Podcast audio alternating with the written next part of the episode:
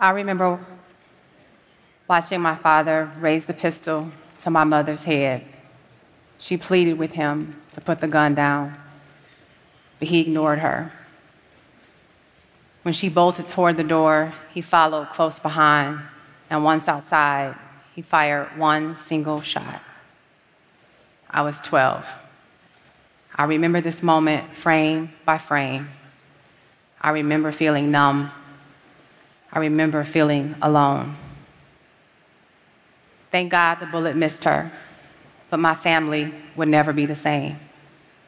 I would never be the same. I didn't know then all the ways that my parents' on again, off again relationship would impact me, but I knew I didn't want to love like theirs. My story would be different. Years later, when I met you, I fell madly in love. Our connection was undeniable. It was as if you had been handpicked just for me. I thought we'd be together forever. But we struggled with some of the same issues my parents had, and after nearly nine years together, we called it quits. We had Sekou then. He was only three. Though he was too young to really understand what was going on, he was old enough to know that mommy and daddy weren't going to be living in the same house anymore. Our breakup hit me really hard.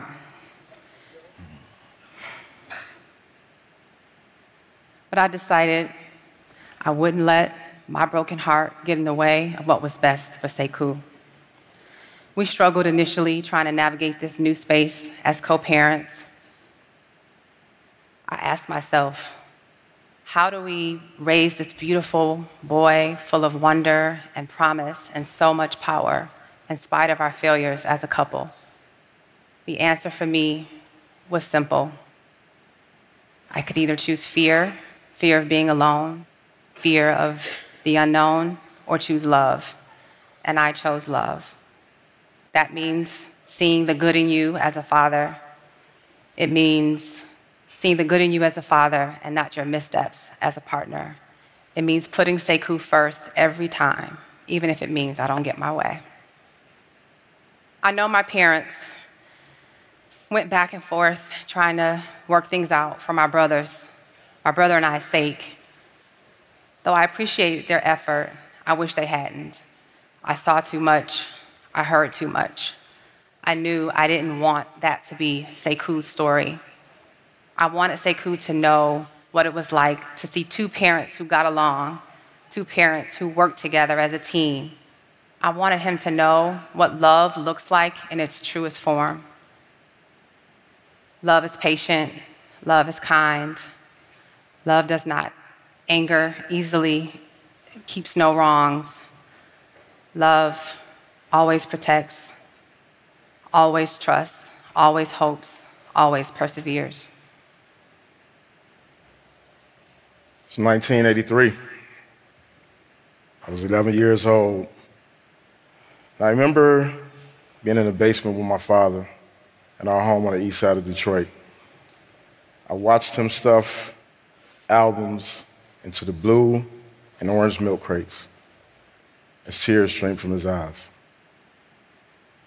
Just before that, his, my mother and I, him and my mother, had just sat me and my siblings down and told us that they were calling it quits. 30 years later, I found myself with tears in my eyes as I packed my belongings in our home. Ebony and I met while I was serving a 19 year prison sentence. For four years, we used letters, phone calls, visits to build what we imagined to be an unshakable bond. We fought the system together, and we thought that we would be able to right the wrongs of our parents. She was a poet, I was a writer. She was gorgeous with a PhD. I was handsome with a GED. We bought some, built something magical. We built something that we thought would endure. But unfortunately, Our relationship became unhinged when I was released from prison. Post traumatic stress syndrome, trauma from prior to going to prison, baggage from her relationship, my inexperience in the relationship, undid the magic of what we built behind the walls. Centered in all of that was our beautiful boy. I remember when we first brought Sekou home. It was so exciting. It was amazing. We worked together. We collaborated. We supported each other. You took the night shift. I took the morning shift. And it was going amazing. And then it all changed. It changed the morning that you came in really excited. You was like, hey, I'm going back to work. Aren't you excited? And I was like, yes, I am ecstatic right now. I could not be more delighted. But inside, I was really afraid. But I couldn't tell you that. So instead, I said, hey, go off and have a wonderful day. And you left, and I was left with Sekou.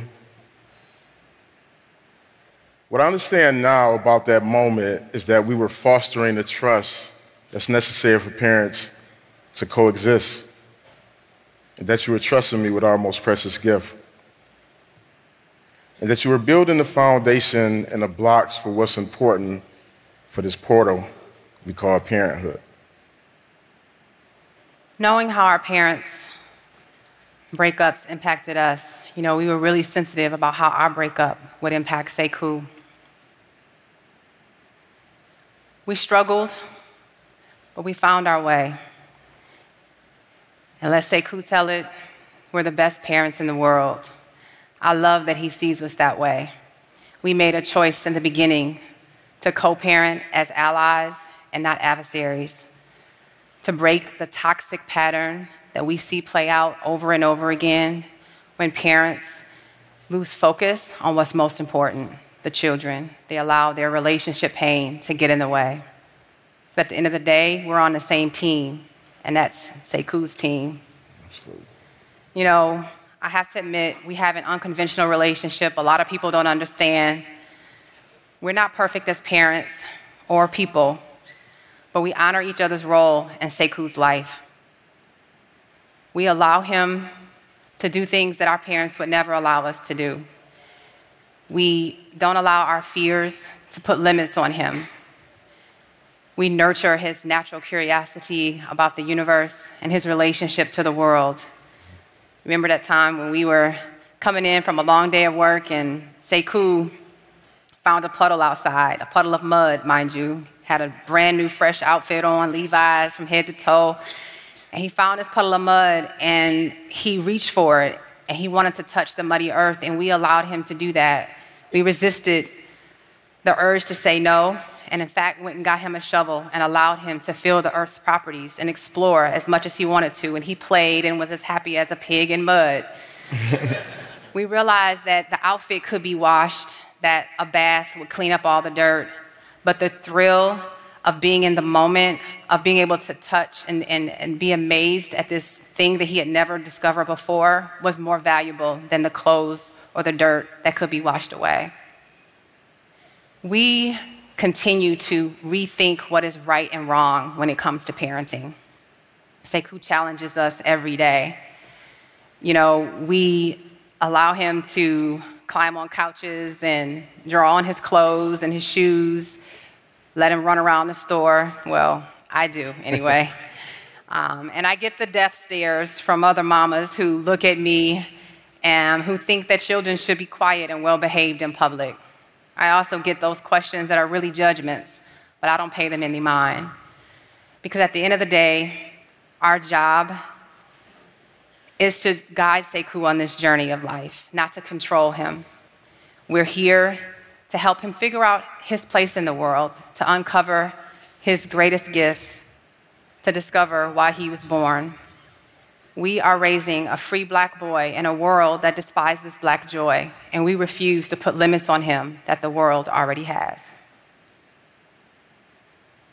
Our parenting can be seen as an allegory for this two sided coin of possibilities.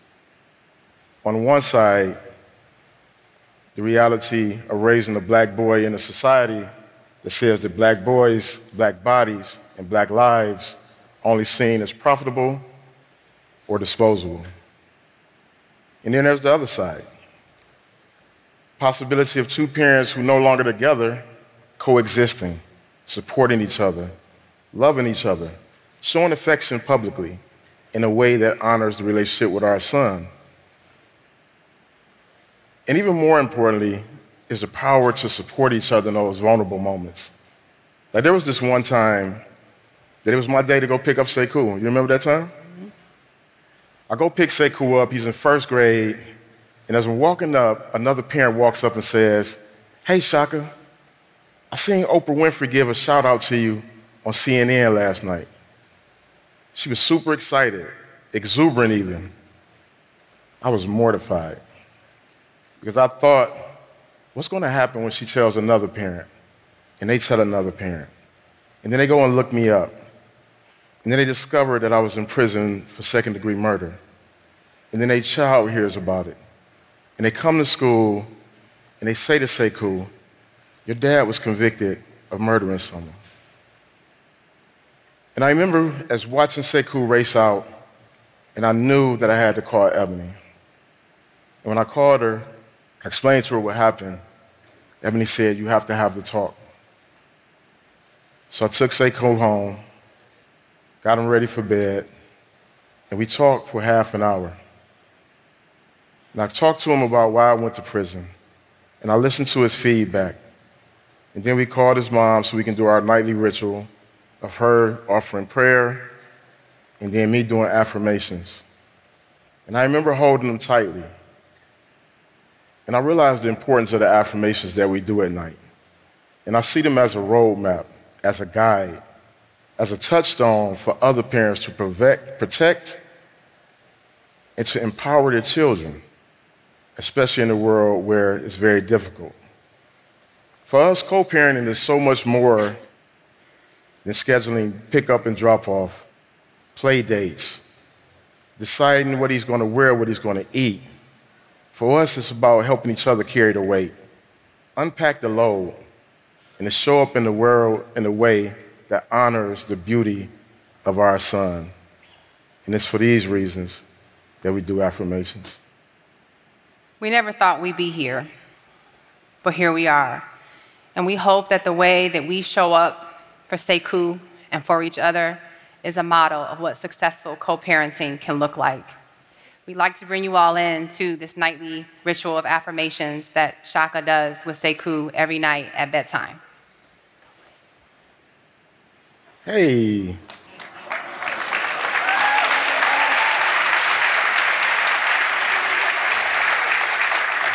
I am great. I am great. I am awesome. I am awesome. I am amazing. I'm amazing. I am thoughtful. I'm thoughtful. I am kind. I'm kind. I am loving. I'm loving. I am caring. I'm caring. I am funny. I'm funny. I am smart. I'm smart. I'm a big boy. I'm a big boy. I'm a soldier. I'm a soldier. I'm a warrior. I'm a warrior. I am Sekou. I'm Sekou.